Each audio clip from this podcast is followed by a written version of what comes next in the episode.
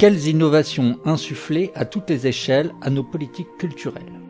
Quel potentiel et quelles limites aux démarches d'expérimentation en la matière? Jean-François Chounier, président du MUSEM, revient sur les initiatives qu'il a pu lui-même mettre en œuvre dans ce troisième et dernier entretien, pensé et animé par Céline Dagnon, consultante indépendante en politique culturelle.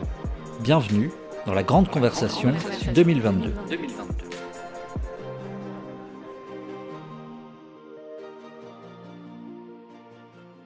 Vous avez notamment orchestré euh, Marseille Provence 2013, vous dirigez aujourd'hui le MUSEM, également à Marseille.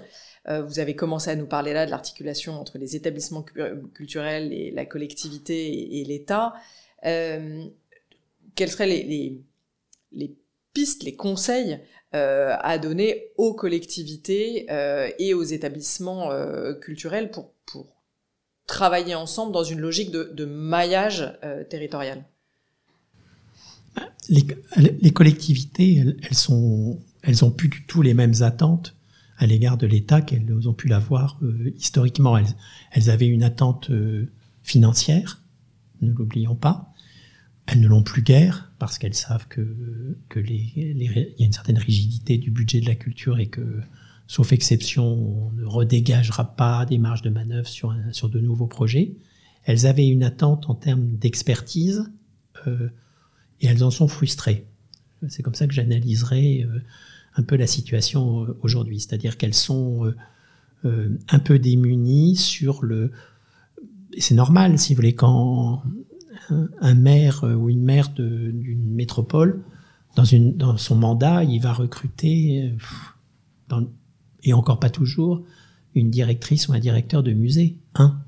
Donc il a il sait pas trop faire. Donc il aimerait bien que l'État, non pas lui impose quelqu'un, ça sûrement pas, mais le pilote lui dise bah, par rapport à vos collections, je verrais bien un archéologue ou je verrais bien une, une spécialiste d'art contemporain. Bon, euh, et ça aujourd'hui c'est quelque chose qui se fait très peu, très très peu, qui se faisait beaucoup euh, informellement et qui, qui s'est un peu délité dans le dans les rapports euh, direction régionale des affaires culturelles, le ministère de la culture centrale, etc. Donc aujourd'hui, on fait des jurys avec des shortlists, avec des combats d'influence et autres. Bon, j'aime bien les jurys, les shortlists. Enfin, je, trouve ça, il y a eu un effet très positif de, de ces shortlists, c'est que ça a permis la parité. C'est principalement le, le c'est l'effet le plus positif de, de cette mécanique-là. Euh, mais faut-il sur des centres dramatiques nationaux avoir des, des shortlists de six personnes? Euh, je veux dire, On pourrait faire la parité à quatre, on pourrait faire la parité à deux et éviter à, à cinq personnes. Il fut un temps où c'était quatre. Voilà, et, éviter à cinq personnes de, de bousiller leur week-end sur, sur, le, sur l'établissement d'un lourd dossier, puisque les dossiers sont devenus de plus en plus techniques, de plus en plus lourds. Ça, je crois qu'il y, a un nouveau contrat, en quelque sorte, à, passer entre l'État et les collectivités territoriales.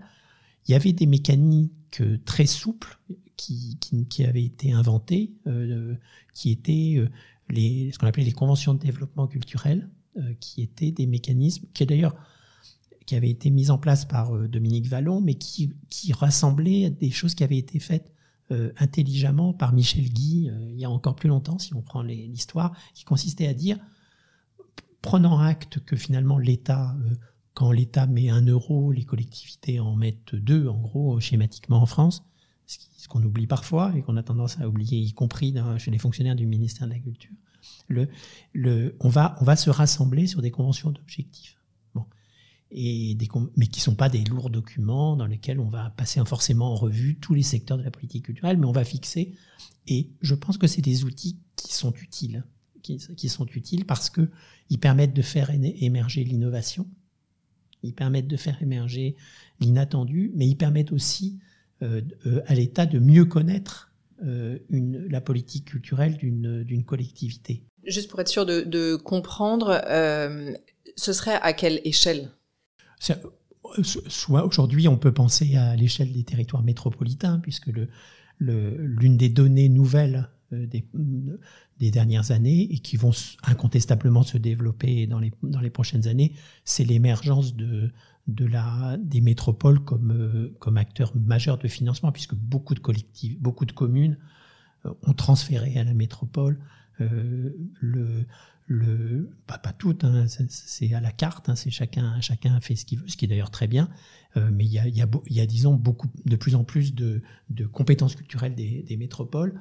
On pourrait imaginer que, dans le, quinquennat qui vient, il y ait des conventions de développement culturel, ou appelons-le comme on veut, enfin des un, logique de conventionnement sur le développement culturel des, métropoles. Ça serait très utile parce qu'elles sont en plus en, demande de est-ce qu'il faut. Euh, euh, les métropoles se posent tout un peu la même question, c'est-à-dire est-ce qu'il faut euh, euh, faire, euh, j'allais dire, du passé table rase, c'est-à-dire ne, ne, considérer en politique culturelle que les nouveaux équipements? Certaines métropoles se sont, se sont mis sur cette logique-là.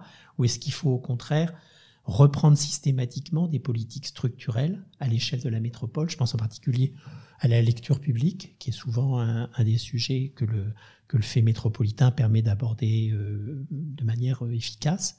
Donc, donc c'est des vraies questions. Et ça, par exemple, c'est un beau sujet de discussion euh, État, euh, ministère de la Culture, centrale, DRAC, euh, métropole, voire éventuellement région, si la région veut s'associer à ce genre de choses. Et, trouver des formules des formules souples, qui soient pas des formules dans lesquelles on va reposer éternellement la question des transferts de compétences, parce que je pense que on peut y passer plusieurs quinquennats, que c'est des questions très difficiles, qui sont peut-être pas les sujets d'urgence aujourd'hui, mais ça, c'est un, c'est-à-dire euh, trouver un, un, bon usage du fait métropolitain en culture, c'est un, c'est un beau, un beau dossier pour le futur ministère. Et ça nécessite euh, ce que, ce que vous soulignez euh, dans le, premier enregistrement, euh, d'un renforcement de l'expertise euh, de l'État qui aurait un rôle à jouer là au lieu de, mandater ou de Oui, parce qu'on parce soutien.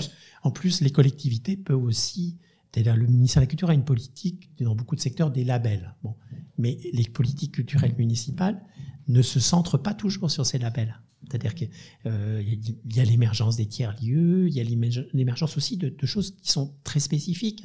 Pour une collectivité, parfois, un festival est plus structurant qu'un centre dramatique national. Or, le, ministère de la Culture nous dit bah, le festival, c'est pas notre sujet, c'est le vôtre. Pourquoi pas d'ailleurs? Pas forcément des conventions dans lesquelles à la sortie on fait une parité, genre contrat d'État région, contrat État région, qui, qui était une bonne idée aussi au départ et qui sont devenus des, des enjeux d'investissement d'ailleurs beaucoup plus que de, que de fonctionnement. Vous avez, ça va faire le lien, vous avez ouvert un espace jeunesse important il y a quelques années au MUSEM, vos expositions sont très travaillées pour les enfants, pour que les enfants et les jeunes puissent s'y sentir concernés. Je le dis ici parce que je ne sais pas si tout le monde le sait, mais il faut y aller. Vous aviez à l'époque largement ouvert la Villette euh, euh, sur les cultures urbaines. Votre action envers la jeunesse est impliquée. Comment aller plus loin aujourd'hui et notamment comment résoudre l'équation entre la, la, qualité et l'exigence euh, indispensable pour faire euh, découvrir, aimer l'art, avant même la culture, et l'importance de pouvoir en faire bénéficier tous les enfants et les jeunes, c'est-à-dire plusieurs, euh, à peu près 13 millions d'enfants dans ce pays. Moi, pour, pour, échapper à la question, j'aurais tendance à dire arrêtons d'utiliser le mot jeunesse. Qui, parce que je serais jeune, je pense que ça m'énerverait qu'on me dise que je suis jeune. C'est-à-dire que je pense que le mot la jeunesse c'est un état transitoire, hein, c'est pas c'est pas une maladie, c'est pas une c'est pas une c'est pas une situation et il y a jeunesse et jeunesse. Donc je pense qu'il faut faire attention à ne pas euh, considérer en politique culturelle que la jeunesse, qui comme disent les statisticiens, n'est qu'une cohorte, n'est pas euh, la situation d'un de, jeunes en rupture du milieu scolaire est très différent d'un étudiant en prépa à Henri IV. Enfin, tout le monde le sait. Donc c'est, et le besoin culturel qui est tout à fait légitime dans les deux cas ne peut pas être traité de la, de la même façon. Je pense qu'il faut euh, je pense qu'il faut faire attention à ça. C'est, pas seulement une plaisanterie. Je pense qu'il faut faire attention à ça. C'est-à-dire que on, a besoin de aujourd'hui de, de, disons de d'avoir un, de réfléchir sur les conditions sociales autant que sur les conditions d'âge. C'est un peu un des défauts d'ailleurs du passe culture entre parenthèses, c'est-à-dire qu'il il, prend tout le monde euh, simplement sur euh, sur la sur le, la date de naissance, qui est effectivement peut-être un, un, petit peu un petit peu limité. Mais il faut quand même y réfléchir, c'est-à-dire que les, les, les, la, évidemment, il y a des ruptures plus ou moins fortes suivant les catégories et suivant les conditions de vie de, de des, des, des, jeunes. parce qu'on peut parler des jeunes, on peut pas parler si on parle pas de la jeunesse, et, le, et, trouver les moyens d'une, j'allais dire d'un discours, d'une approche différente euh, des, des, événements culturels et des propositions culturelles, c'est un vrai défi, mais indispensable, indispensable. C'est-à-dire que alors je dis pas qu'il faut parler bête aux, jeunes, mais je pense qu'il y a, il y a une, disons, il y a une, il y a une pour prendre des mots euh, du, du, volapi, du volapu culturel, il y a un, un besoin accru de, de, médiation. Voilà, c'est alors le mot est horrible, je, il est presque aussi horrible que, que le mot jeunesse, mais euh, il peut être pire et peut-être encore plus euh, connoté de choses ennuyeuses et, et pas du tout. Mais il, il faut euh, euh il, faut pas hésiter quand même à avoir des des, des opérations spécifiques sur le sur le c'est-à-dire qu'il suffit pas de dire euh, euh, c'est pas par le tarifaire on le sait c'est pas par le c'est pas seulement par la médiation. Enfin c'est un, une alchimie qui est qui réussit ou qui réussit pas hein, c'est tout à fait tout à fait évident. Les politiques culturelles des, des dernières années enfin je dirais même des, des 40 dernières années ont été très sectorisées euh, sur euh, bah justement, c'était pas la même sur euh, euh, des jeunes en décrochage ou des jeunes à Henri IV. Euh, est-ce que ça n'a pas eu pour incidence qu'en réalité les jeunes d'Henri IV lisent sans doute un peu plus que ceux qui sont en décrochage, mais en réalité ils lisent beaucoup moins qu'avant et une espèce de, de déculturation d'ensemble précisément parce qu'il n'y a pas eu de politique d'ensemble pour tous. Et j'ajoute à ça le, le fait que il n'y a, plus de télévision en linéaire, il y a moins de, de, de radio en linéaire, euh, etc. En tout cas dans les pratiques. Euh, Est-ce que des politiques culturelles, précisément pour toute la jeunesse de façon universelle, ne sont pas, comme le passe par exemple, ne sont pas un des moyens de, de créer des, un socle générationnel plutôt que de continuer à, diversifier et finalement de mettre en silo tel ou tel euh, c'est une, bonne question. Je, moi, j'ai pas la réponse à ça. Vraiment, j'ai pas la réponse à ça parce que, encore une fois, tout ça, ça s'expérimente. C'est-à-dire que je pense que je pense qu'il n'y a pas de il n'y a pas de méthode transversale qui, aurait, qui serait bonne par rapport à une méthode transversale qui serait mauvaise. La, grosse difficulté qu'on a ces dernières années, c'est que des expériences formidables, il y en a des, dizaines et des dizaines, des centaines et des centaines. La grosse difficulté, c'est que euh, ça reste euh, tout le temps, tout le temps des prototypes. Et ça, c'est la grosse difficulté des politiques euh, de public, au-delà même de, même de la politique à destination des jeunes. Hein. C'est quelque chose qu'on trouve dans d'autres, dans d'autres secteurs, sur le, le champ social, même les handicapés et autres. Enfin, il y a des politiques qui ont été menées intelligemment. C'est que on n'arrive pas à d'abord à les échanger, à les faire savoir, à les faire connaître. Donc il y a une question là de, diffusion des, bonnes pratiques, qui est, je pense, une question assez importante pour les politiques culturelles. Et il y a quand même un moment où euh, on se dit oui, ça a marché parce qu'il y avait trois enseignants formidables, qui que, etc. Ce qui est vrai. C'est... Mais on a cette difficulté-là. On a, euh, ça, je crois que donc ça veut dire qu'il faut sans arrêt expérimenter, se tromper, recommencer. Enfin, on n'industrialisera jamais la politique des publics. Et, et, elle est trop sérieuse. Je l'ai dit à un colloque professionnel, ça m'a pas valu que des amis. Elle est trop sérieuse pour la laisser au département des publics, des différentes institutions. C'est-à-dire que, et ça, c'est peut-être quelque chose que le Covid a fait sentir aux, établissements. C'est-à-dire que euh, je pense en particulier aux musées qui, ont beaucoup souffert de, désaffection du, du public euh, au moment des réouvertures, notamment au musée dépendant du tourisme international, c'est j'avais dit ça dans un colloque, c'est faites attention, c'est-à-dire qu'on on a délaissé à cause du tourisme international la politique des publics, c'est-à-dire qu'on on, on, avait, enfin il y avait 10 millions de visiteurs au Louvre, euh, pourquoi, euh, enfin euh, d'une certaine mesure, ça devient la, politique des publics, elle devient difficile, elle devient presque paradoxalement difficile à faire, c'est-à-dire on va on va pas aller en rechercher un onzième million, quoi. Enfin et, et aujourd'hui cette politique des publics, elle est, elle est complètement euh, euh, à réinventer, alors qu'il s'agit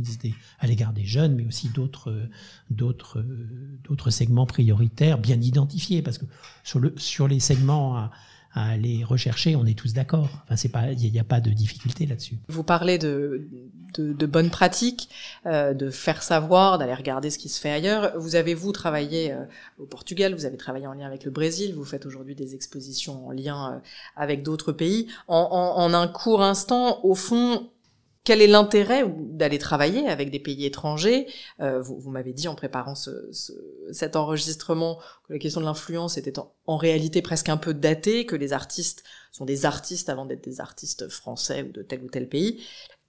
Quel est l'intérêt et faut-il aller travailler euh, avec des pays euh, euh, étrangers? Je pense que c'est une nécessité, c'est-à-dire que on a aujourd'hui un monde globalisé, hein, on, le, sait, donc ça veut dire que notre territoire artistique et culturel, dis bien artistique et culturel, il est mondialisé. Donc ça, c'est quelque chose, mais je dirais même les, les personnes qui pratiquent très peu la culture sont elles-mêmes mondialisées. C'est-à-dire elles sont mondialisées par les, par les réseaux, par, les, par, Netflix, par Amazon. Tout, est, on, est, dans cette logique-là. Donc, euh, pour, le, pour les politiques culturelles, ne, euh, rester confiné à notre, notre territoire de, naissance, c'est vrai quand même assez paradoxal. Ça serait même une certaine trahison euh, par rapport à ce qu'on évoquait en début d'entretien sur les œuvres capitales de l'humanité. Le ministère de la Culture s'est toujours vécu comme un ministère ouvert sur l'international. Enfin, ça c'est tout à fait clair.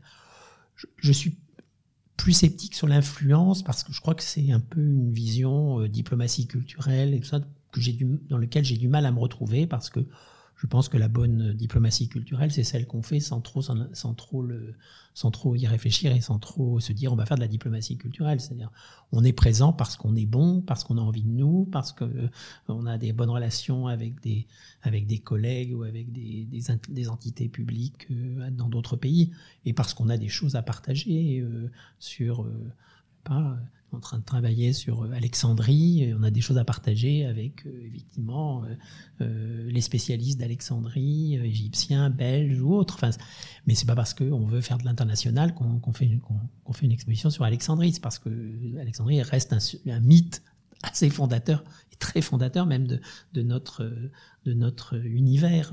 Beaucoup de choses se sont, nouées, évidemment, dans ce petit territoire aujourd'hui aujourd'hui en, souffrance d'ailleurs. Et, donc je, voilà, l'international pour, moi c'est ça, c'est c'est pas de vouloir planter le drapeau sur le sur le ou faire comme les Portugais, mettre un, blason chaque fois qu'ils atteignaient un nouveau territoire au XVIe siècle. Je, pense qu'il faut être un peu plus de son temps. Merci pour votre écoute. Cet épisode a été réalisé par Demain Matin et fait partie de la Grande Conversation 2022 une initiative lancée par Terra Nova pour réapprendre à se parler et aller au fond des grands sujets de la campagne présidentielle.